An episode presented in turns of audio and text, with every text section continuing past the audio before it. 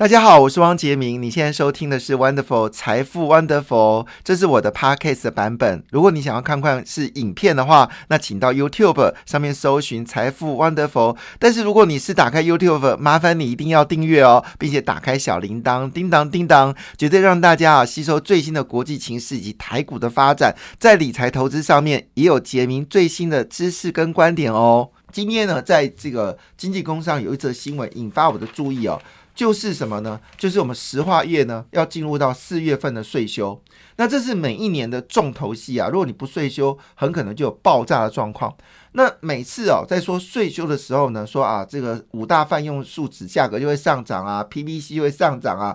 好，那这个时候你会看到石化股就会走高。那我会建议所有的听友，因为我们知道这一波陪大家一起赚石化股，应该赚得很开心了哈。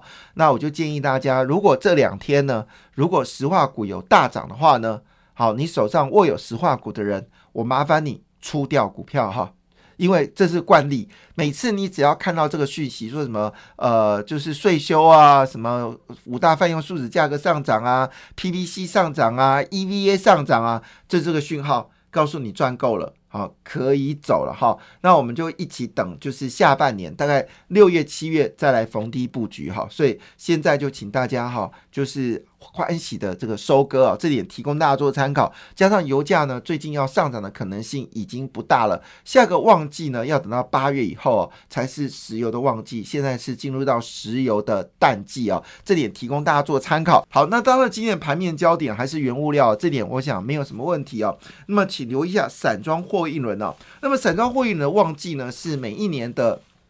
九到十一月哦，跟二到四月好，那三月呢是最旺哦。今天的《工商时报》呢是以头版的新闻来看哦，就是散装货运人呢迎十年的最大高峰期哦。那么现货市场日租金呢是翻倍大涨哦。那我们过去都中阳明啊、长荣啦、好万海啊，其实请大家真的要关心一下台湾的这个散装货运的获利呢，确实相当的惊人哦。那么其中呢，中航哦，它清一色是海峡。型的船呢，那么日租金虽然比不上中小型船哦，但是已经是去年的六倍价哦。那么下半年是散装货运的旺季，指的就是呃这个九到十一月哦。那么这个租金呢，确实是非常惊人。那去年呢，最亏损最大四维行啊，那么四维行呢，因为它在这个还有做这个其他百货业的投资嘛哈，那么去年它是亏到。一类类哦，但今年呢，不论本业哦，还有业外哦，全都是赚钱哦。那另外一个就是也亏损的很惨的是亿航哦。那么最近呢，这个亿航也是有做所谓大洋 KY 哦，出现亏损哦。但是呢，这些状况呢也都有改善哦。所以今天的注注目焦点呢，请麻烦各位哦，从货运轮呢转到散装货运轮。这消息刚出来没有关系，其实股票呢还刚开始上涨哦。那因为这个最近呢，IC 封装的这个价格呢已经开始往上。走高了，联电、世界先进跟台积电呢，都要对 IC 设计呢做调高价钱。那包括联友跟细创啊，现在变成是夹心饼干哦。如果它不调高价格呢，可能这个收益会减少。但反过来说呢，就是代表台积电、联电的业绩会持续增加，但是这股价不会涨。请你注意到，就是封装测试呢，基本上价格呢是逐季的往上走高，这才是最关键的焦点哦。今天呃，请的是我们最受欢迎的林友明林老师，老师。你好，哎，姐妹好，各位听众、各位观众，大家好。好，有没有老师哦？你知道最近哦，进入到三月份之后呢，其实投资人是提心吊胆。那当然，每个人都说我的台积电啊，不是说好要到这个六百九吗？七百吗？怎么就从六百六十七一路往下掉？那当然就有人说很多理由啦，台湾缺水啊、缺电啊什么之类的事情啊。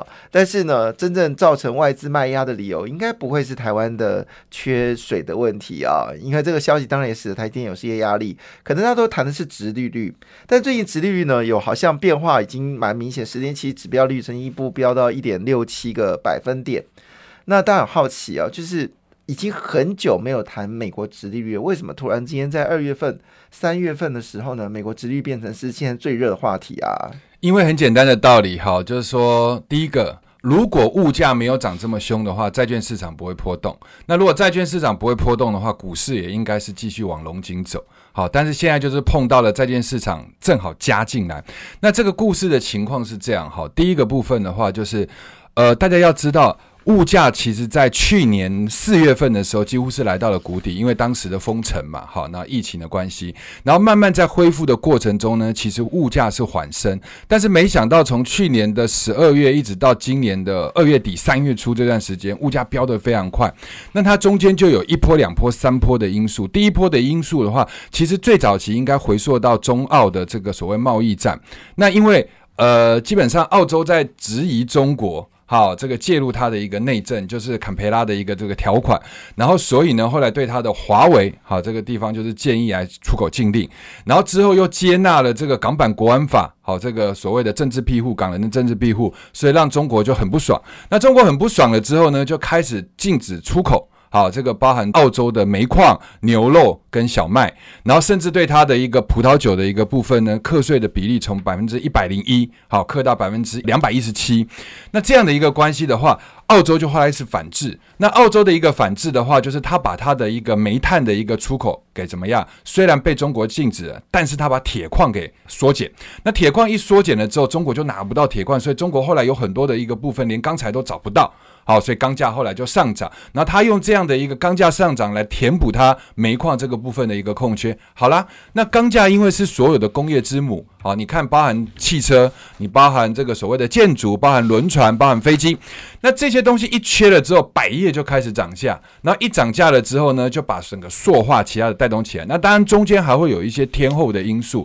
然后最大最大的一个关键就是船运，因为现在所有的东西其实船运都要排很后面，那更不要。讲空运，然后空运还要去载疫苗，所以它排挤到了很多啊，比如说你高端的电子这个产品，比如说像 notebook。好，那这些因素一涨上去了之后，就会有通膨的现象。所以美国的呃这个核心通膨率已经来到了百分之二以上。那来到二以上，照理说应该是一个龙井啊，就是代表景气的一个复苏。可是因为股市实在是涨得太多。好，就是从去年到今年，包含你去看到的四大指数跟台湾，那涨得太多之下，这个债市就开始害怕。那一害怕了之后呢，他们就抛长期的债券买短期的债券，所以就导致长期的利率就开始一直不断的往上升，长期的值利率啊，债券十年期以上债券往上升。那这个一往上升，比如说它升到了百分之这个一点六以上的时候，市场上就在想一个问题：你现在我去买股票，有很多股票的值利率连两趴都不到。好，甚至低于一点五帕，因为很多高价股都已经涨上去，它的配息假设是这样的话，配合它的一个股价值利率就小于百分之一点六。那如果它小于一点六，那我为什么还要把钱放在股市？那我当然还是就是去永债嘛，对不对？所以去永债，所以这个时候就造成大家的资金就从股市抽出来啊，跑到债市。所以殖利率一旦一波动了之后，他们不断的就开始怎么样，把这个钱呐往美元资产。好，因为你要去买债的同时，你就回过头来把钱汇回来，那美元就上升。那美元一上升了之后，台湾这个亚洲市场、新兴市场台股就变成所谓的这个资金的提款机，所以造成了所谓的钱就一直不断的从这个呃亚洲股市抽出来。所以各位可以去看到二月二十六那一天卖最夸张，那一天是这个 MSCI 的一个结算嘛。好，那一天的季度调整，那季度调整的时候呢，外资就卖了九百多亿，然后到三月三号又卖了五百多亿，所以这个已经创了历史的第一跟第六的一个记录。好，那这样子的一个回过头来，同时，所以台积电本身，各位会报到六百多块的台积电，会因为就说，诶，那台积电当然有利空吗？其实它没有太大的利空，但是因为钱在提款的过程中，一定是把金元双雄来当成是家常必备。好，因为它印钞票印最快，所以就不断的重抽出来。所以故事整个的逻辑是这样。那现在的话，就是说，虽然叶伦呢，可能在四号的那一天有特别提到，他认为说经济在成长的一个过过程中。殖利率其实不是很大的问题，好，但是整个的美国市场因为实在是涨太多了，所以这样的一个提款动作还会反反复复，所以各位不要去看到三月五号，诶，呃，三月四号美国股市大反弹，三月五号台湾股市也上去，但是其实它最近的一个波动还会一直维持的持续。对，这个讲到这利率真的太有趣了，你知道现在的美国十年期指标利率一直以来啊，进入金融业十年期指标率。当然就是一个重要的参参考点，它是景气的呃温度计，因为景气好，殖率就走高，景气差，殖率就走低，就这么简单。而且这个殖率在涨的初期哦，其实对股票市场真的是一件极好的事情。但是为什么最近突然变大议题？我觉得非常有趣哦。因为呢，事实上我们这么说，我就要问一下有明老师哦。事实上我们来看哦，其实这波的殖率呢，它其实分成两阶段往上攻坚呐。一阶段呢是在去年的时候，就二零二零年的大概九月份呢，十年期指标率呢在零点五个百分点的跌，然后呢到了二零二一年的二月份，就是我们说前阵子哦，就是过年前后，那么是升到了零点九到一个百分点。好，你看花了将近有差不多九月、十月、十一月、一月、十二月，大概花了六个月的时间哦，从零点五升到一个百分点，其实是一倍诶。可是呢，话说回来，到了二月的时候呢，就直接从一个百分点飙到现在一点六七个百分点，这形成非常有趣的现象。一个现象呢，就零点五升到一个百分点的时候，大家赚的股票是赚到满手都是赚钱。但是呢，等到一升到一点六的时候呢，诶，理论上直率走高，对景气是看好啊。美国今年预计的经济上保守估计也跟台湾一样，百分之五以上。为什么股市呢？特别是电子股哦，就杀声隆隆，就是特别在美国是费半指数也是跌势非常迅猛。可是换个角度来说，法人却反手买进的是原物料这部分，到底怎么去看？就是说，零点五 percent 的值率涨到一 percent 的时候，电子股是高价股倍出；到了一 percent 涨到一点六九 percent 的时候呢？就是变成都一样是涨零点五个百分点，但是电子股就沉沦，但是原物料股票就拼命的往上走高，这里面有什么样的端倪啊？对，一点五到一点六，尤其是一点六哈，殖利率十年期的公债的一点六，算是一个海门天险。好，那这个部分的话是一个非常重要的 benchmark。那在这个以上的话，大家会担心长期的通膨；在这个以下的话，大家认为其实是温和的上涨。好，所以你速度只要不要太快。刚刚这个杰明特别有提到，前面的涨一倍大概花了差不多六到七个月的时间。那后面的这一个啊，虽然看起来是涨五成啊，没有一倍这么多，但是它花的时间太短，所以大家会担心它会这个通膨的现象会继续出来。好，那当你想到通膨的时候，你第一个事情你就会想。到所有的通膨一定会去对民生好造成很大的一个影响。第二，它对科技业一定会造成很大影响，因为科技业拿的原料变贵，可是它的产品不能调涨。好，它的产品不能够转嫁，它的终端产品，比如说你有看过 PC，呃，出了三年之后 PC 还在涨价吗？或者是 Notebook 还在涨价？手机啊，iPhone 八到现在为止便宜吧？对啊，只会更 iPhone 八卖的比 iPhone 十二贵，这不可能嘛？尤其是电视机让人家印象很深刻，每个电视机，对啊，六十五寸的电视机，如果是你前年买的话，可能那时候还要六七万块，现在大概只剩下在三万块就有了。你知道吗？我在十年前一寸一万呢。对呀，现在夸张哎，以前一寸一万，因为大型的那种电浆电视的时候，你说现在那个价钱，对，多夸张。所以现在原物料一涨价的时候，它第一个一定强害到所谓的这个科技业嘛，哦，所以大家会从科技业提款。那第二个就是我刚刚在说的，就是说当你通膨率高到一定程度，十年期公债的殖率超过了一点六的时候，那我干嘛要持有高价类股？因为高价类股的配息已经没有像以前这么吸引人了，对不对？所以我这个地方我情愿去持有这个十年期的公债。那反过头来去。讲，当你通膨的现象一出来，大家的预期一定是涨更涨，想的时候是想更好，所以所有的跟原物料相关的东西就开始水涨船高。那这中间还伴随着一个，就是我说的运能下降啊，比如说船运没有办法运，飞机没有办法运，那这些东西造成了所谓它的涨价心理。那现在厂商的一个下单，尤其是上游的原物料，你需要上游原物料的时候，你第一件事情你会做什么？第一个，你怕船期来不及。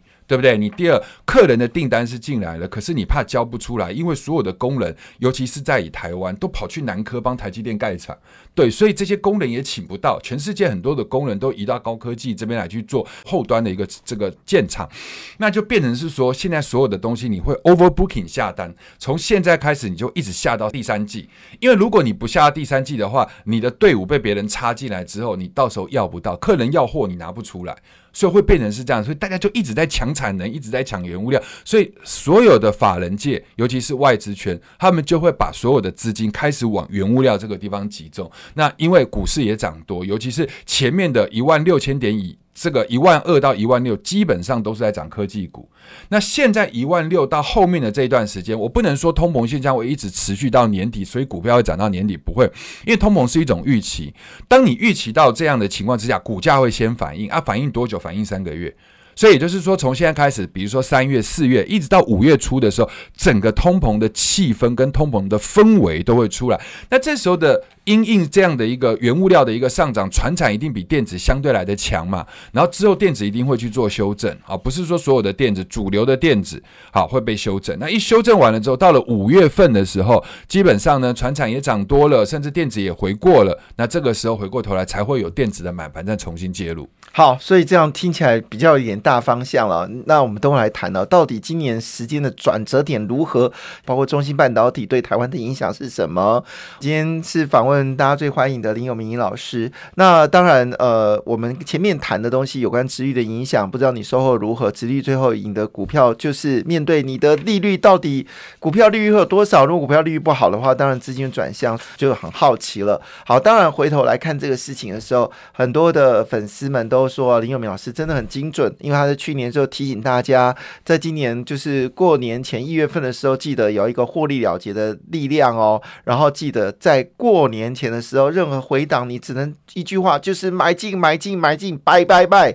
结果呢，果不其然哦，真的你在一月份的时候，你把它卖掉，你真的卖到相对高点。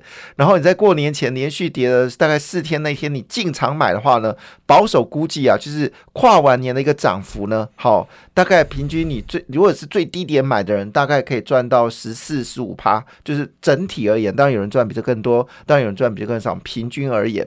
那如果说是第一天下跌，你就冲进去买的人呢，那这个报酬率呢，大概也将近有九到十个百分点了，大概是一个涨停板，都非常的开心。当然，如果你是做期货选择权，那赚的就比这个都太多了哈。那当然，有明老师也特别提醒一句话说，请留意三四月的风险啊。那再次买进的时间可能到四月五月了，要做这个除息概念股。不知道有明老师，你还是是这样的想法没有改变吗？这是你在去年底的时候的一个预估值啊，就非常的精准的。准确的预估最近波时的波动，这是呃铁板直算吗？还是股市这给你的这个天赋异能，在去年十月份就已经做出完美的一个预估啊？好，谢谢这个杰明哈。那因为在股市待的时间实在太久，超过二十年，哈，所以很多我相信大家在听广播也好，或者是看节目也好，都比较想要听名牌嘛，哈。但是我们的部分的话，除了跟各位分析这个股票以外，大部分其实我们会多了人家几个东西。第一个就是趋势的研判。第二个产业的后市啊，然后之后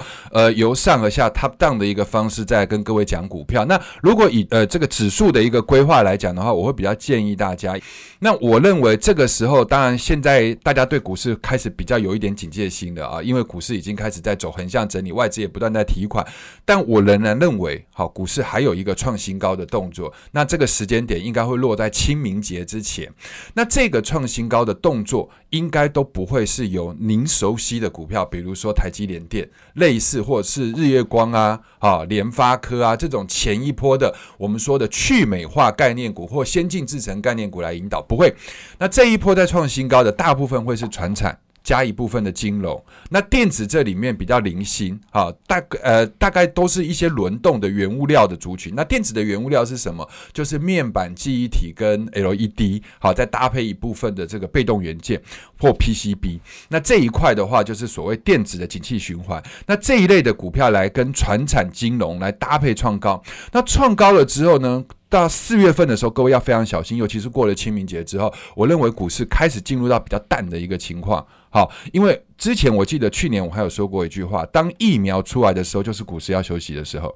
好，所以世界上没有疫苗的时候，大家都会有一个期望，疫苗会有救。所以股市就会一直在去做预期的心态，但是疫苗现在陆陆续续出来了，对不对？所以原则上的股市过了清明节之后，当疫苗的施打已经开始变得比较普遍了，那个时候股市就会有一个正式的回档啊，甚至是做一个右肩再来回。那回到什么时候？回到五月份的时候。那至于呃回到多深，我们再来跟各位来报告。这是我在整体的规划。所以简而言之的话，就是说呃三月到四月这一段时间，四月初的这段时间，股市还会上去。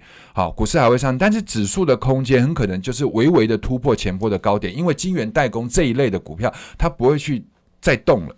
好，它顶多就是在做一个反弹，所以他们不会去贡献指数太多的一个力量，所以指数其实它上涨幅度有限。那其中其他的部分就是个股的表现。好，所以这件事很重要。好，接下来有人说联电跟。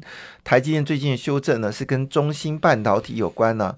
呃，老师怎么看这个事情？对，各位要先去想哦，联电去年是涨了十三点五倍，那只是算到去年十二月三十一号，哦，那今年年初的这一段一月份的时候还不算哈。那它股价是从十几块开始涨，然后涨到二十五块以前的话，其实基本上都是在炒一个所谓的呃股价净值比的回升，然后从二十五块一直到五十块，就是在涨所谓的中芯半导体被美国的钳制，所以去美化的一个概念之后，中国必须有很多的单子，好，必须要转。到这个我们的中低阶制成，那当然台湾的呃联电啊，或世界先进，这整个都是一块，好，甚至人在人家在讲华邦啊，No Fresh 这一块。那现在的中芯，虽然你看到美国的商务部对中芯的前置，它只是在于中低阶的一个制程，好，它还高阶还没有放行，就是说它让他买 D D DUV，但是它没有让他买 EUV，EUV 的话，当极紫外光这个部分就是台积电呃之所以能够领先的一个很大的一个关键，但是问题是中低阶当然就自然就打到联电，所以联电的股价上到了五九块的时候，后来你看它回档的一个幅度，它是在呃三月初的这段时间里面率先去跌。破季线的一个半导体股，那这个跌破季线，它的意义就很重大，也就是说，它从十二十块开始上涨，从来都没有再点到季线。那一般来讲的话，跌破了季线，初期一定会试图去做反弹，来回到季线。好，这个是技术分析的一个理论。但是如果说它回来季线的这个能力，我认为其实它是呃不不会站稳。因为它的这个能力很薄弱，也就是说，外资其实在对中心这一块的话，你你去年一整个三十块都是在涨，中心被前置之后，好所谓的一个这个中心之后的一个红利，好红利现象。那现在的这个状况的话，只要中心。一点点好放缓的时候，大家市场上已经开始往后面想，半年以后，那你联电的优势就不在，因为你毕竟不像台积电一样是高阶制程嘛，所以你中低阶制程就是一个产能的挪动。那产能的挪动的话，人家挪去了中心，自然就不会找你。而且中国的整个半导体在中低阶的一个产业链是 OK 的啊，虽然高阶没有办法，但中低阶是 OK 的。所以联电是这样的部分。那至于台积电的话，那你套住台积电的人，比如说你买在六百多以上，好蛮高的六百七的人，那你说未来会不会有？有机会，我我认为短线不会有机会，因为外资的提款动作还会在。好，外资提款，而且我也觉得哦，三星其实也不是吃素的啊，所以原则上的话，你说呃未来的高阶制程，它虽然落后台积电两个世代，好，但是可以说到一个世代。可是你台积电现在你一个本益比已经拉到二十六倍以上了，对不对？所以外资在提到的所谓的七百多或者是八百的目标价，我认为中长线一定有到。但是你你必须安排台积电这一波从六百七十九先回来，然后反弹，然后做个右肩，再掉下来之后，那一波再接下去才是走高阶制程。那个时候电子股台积电还会在带领电子股在第三季的时候冲一波。那我认为外资的目标价应该是在那一波，而不是现在直接攻。所以你如果可以的话，去做一个短线的一个这个调节，对不对？就趁它反弹的时候做一个调节，你至少把这一段省下来以后，你才有多余的子弹，好，可以从底应该也没有说很底啦。但是至少有回档过，你在加码的时候也比较安心。会不会就是要等到台积电表态的时候，才是电子股另外一波的行情的开始？对，但是那个不会是在三月份、四月份，那可能要等到六月以后。哎，六月以后的比较接近旺季的时候，除夕之后才会有机会嘛？对，那现在电子股的话，其实现在大家对配息政策的话都很，就都很很尴尬了。哦，因为你说你配的多，当然市场上比较好，但是你配的多，你你就没有多余的钱去研发新进的一个研发能力，很重要的问题哦。对，好，今天啊，请的是我们最受欢迎的林有明老师，更多的讯息我们再请教我们游明老师哦。感谢你的收听，也祝福你投资顺利，荷包一定要给它满满哦。请订阅杰明的 Podcast 跟 YouTube 频道财富 Wonderful，感谢，谢谢 Lola。